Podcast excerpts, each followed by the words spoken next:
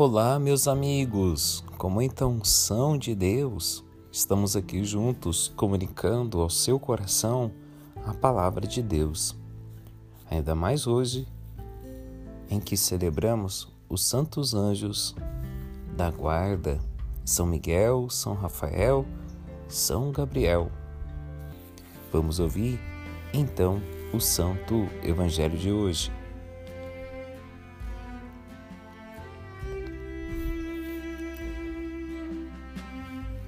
João capítulo 1, versículo 47 a 51. Naquele tempo, Jesus viu Natanael, que vinha ao seu encontro, e disse: Eis um verdadeiro israelita em quem não há fingimento. Perguntou-lhe Natanael: De onde me conheces? Jesus respondeu-lhe: Antes que Filipe te chamasse,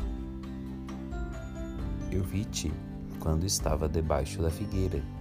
Disse-lhe Natanael: Mestre, tu és o filho de Deus, tu és o filho do Deus vivo e verdadeiro, o Rei de Israel. Mas Jesus respondeu: Porque te disse, eu te vi debaixo da figueira, acreditas? Verá coisas maiores do que estas. E acrescentou: Em verdade, em verdade vos digo vereis o céu aberto e os anjos de Deus subindo e descendo sobre o Filho do Homem. Palavra da salvação, glória a vós, Senhor. Você sabia que na perfeição da sua natureza espiritual e em virtude da sua inteligência, os anjos são chamados desde o princípio a conhecer a verdade e amar o bem, que conhecem muito mais plena e perfeitamente o que é possível ao homem. Este amor é ato de uma vontade livre, que é símbolo de uma possibilidade de escolha a favor ou contra esse mesmo bem, ou seja, o próprio Deus. Nunca é demais repetir o que já comentamos a seu tempo a propósito do homem. Ao criar livres os homens, Deus quis que o mundo se realizasse este amor verdadeiro, que só é possível tendo como base a liberdade. Por isso, quis que a criatura, formada à imagem e semelhança do seu Criador, pudesse assemelhar-se de forma mais plena e possível a Ele, que é o amor. Ora, ao criar esses espíritos puros como seres livres, Deus, na sua providência, não podia também deixar de prever a possibilidade do pecado dos anjos. No entanto, precisamente porque a providência divina é sabedoria eterna capaz de amar, Deus saberia tirar da história deste pecado o bem definitivo de todo o universo recém-criado. Com efeito, com a afirmação clara da revelação, o mundo dos espíritos puros está dividido em bons e maus. Como havemos de compreender tal distinção? Os padres da igreja e seus estudantes onde não hesitam em falar de uma cegueira produzida por uma sobrevalorização da perfeição do próprio ser, levada ao ponto de ofuscar a supremacia de Deus, que ao contrário supunha uma atitude de submissão e de obediência. Por isso se encontra expresso de maneira concisa nas palavras: Não servirei manifestação radical e irreversível da recusa em tomar parte na edificação do reino de Deus no mundo criado. O demônio, o espírito rebelde, quer o seu próprio reino, mas o de Deus assim se erguendo em adversário, primeiro do Criador, opondo-se à sua providência, como também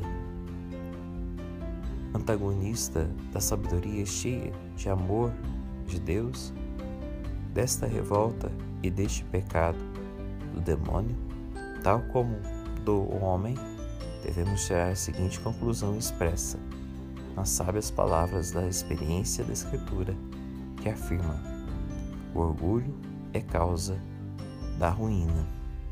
Portanto, Deus enviou os santos anjos para nos proteger e nos livrar de todos os males, sobretudo para nos ajudar a combater tudo aquilo que nos divide. Quem afirmava de uma forma tão bela essa reflexão era São João Paulo II. Portanto, amados irmãos e irmãs, que devemos guardar? Quem são os anjos? São seres espirituais destinados por Deus para o nosso cuidado. Vamos rezar juntos? Santo anjo do Senhor, meu zeloso guardador, se a ti me confiou a piedade divina, sempre me rege, me guarde, governe, ilumine. Amém. Peçamos a bênção de Deus. Desça sobre você, a sua família, a bênção do Deus Todo-Amoroso, que é Pai, Filho e Espírito Santo. Amém. Estamos chegando ao final do mês. Agradeço de coração a todos os dizimistas que colaboraram conosco durante esse mês nas obras de evangelização da nossa paróquia. Deus abençoe você e tenha certeza da bênção de Deus na sua vida. E se você deseja ser dizimista, procure o escritório da nossa paróquia, pois o dízimo é um ato de amor a serviço da comunidade. Você que está celebrando seu aniversário, meus parabéns. E você que está passando por tribulações, eu estou junto com vocês, rezando, orando, intercedendo a Deus por você. Pode contar sempre com as minhas orações. Até amanhã, se Deus quiser.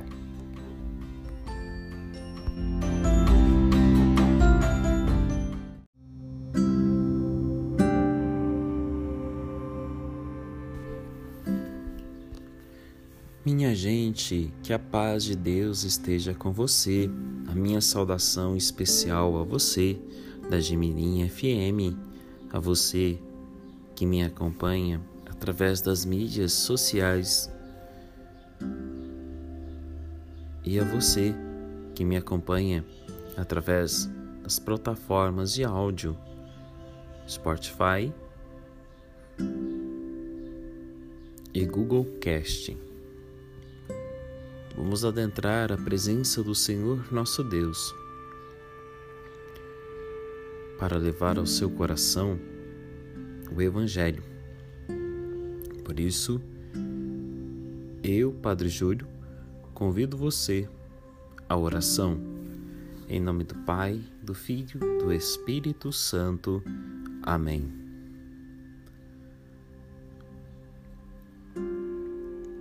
Vamos ouvir o Santo Evangelho para o dia de hoje.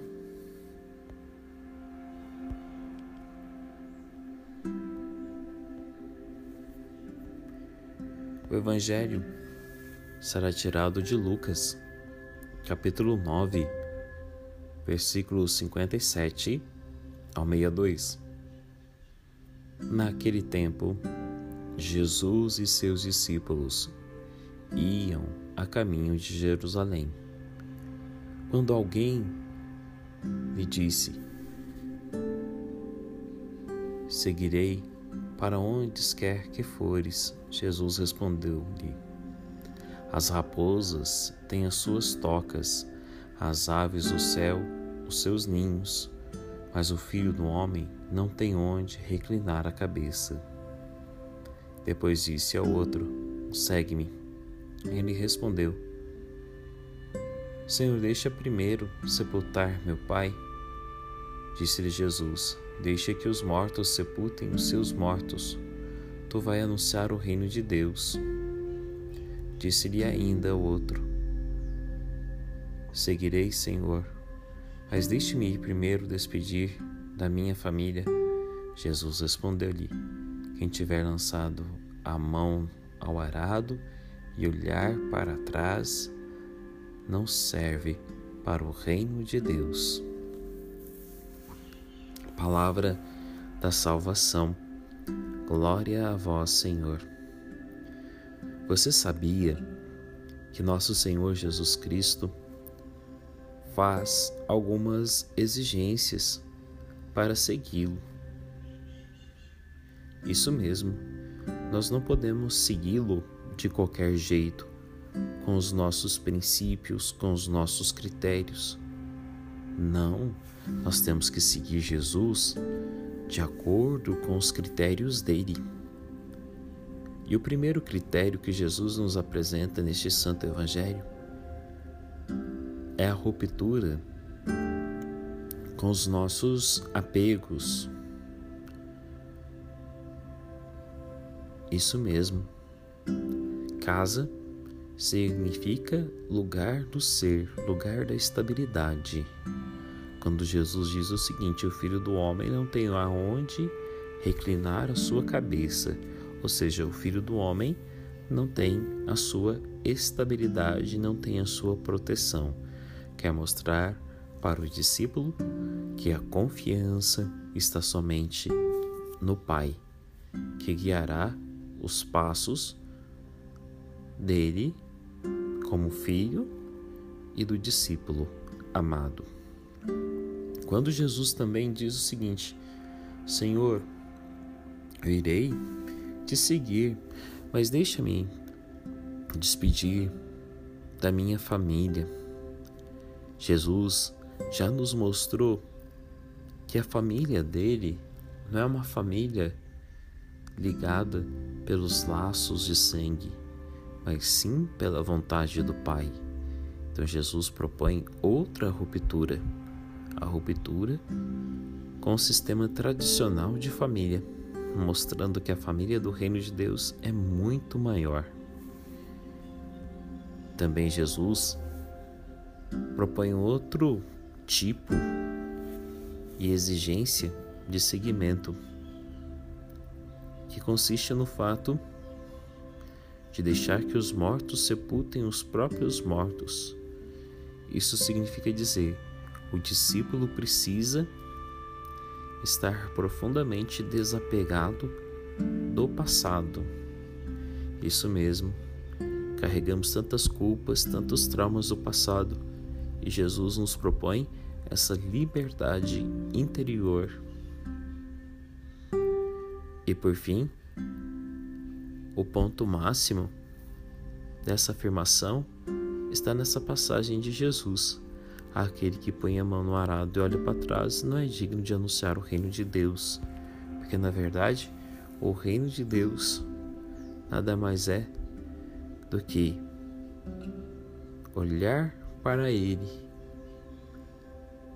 como o Senhor absoluto da nossa vida e olhar para trás significa viver apenas de passado, e o passado não move a vida, e sim o projeto e o sonho do reino de Deus.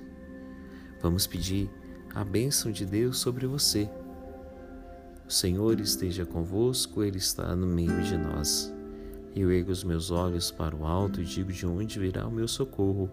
O meu socorro virá do Senhor que fez o céu e a terra. Ele não deixará que meus pés tropecem. Ele me guardará em todos os momentos da minha vida, pois no seu sagrado coração eu fiz o abrigo seguro para minha alma. Desça sobre você, a sua família, a bênção do Deus Todo-Amoroso, que é Pai, Filho e Espírito Santo. Amém. Quero agradecer do fundo do meu coração a você que é dizimista. Graças a você estamos evangelizando. Deus ilumine o seu coração. Lhe dê em dobro aquilo que você tem feito pela nossa mãe igreja, principalmente nesses tempos pandêmicos. A minha gratidão a você, líder de comunidade rural, que mesmo não tendo a celebração da Santa Missa por motivo cautelar, você se preocupa em fazer com que seu dízimo chegue até nós. em partilhar o seu dízimo. Isso porque você tem consciência de que o seu dízimo é para a obra de evangelização. Muito obrigado. Que Deus abençoe você, abençoe a sua família, abençoe suas lavouras, os seus trabalhos. Meus parabéns a você que está celebrando seu natalício e que Deus ilumine você que está passando por grandes dificuldades no corpo e na alma. Estou rezando com você. Minha gente, então até amanhã, se Deus quiser.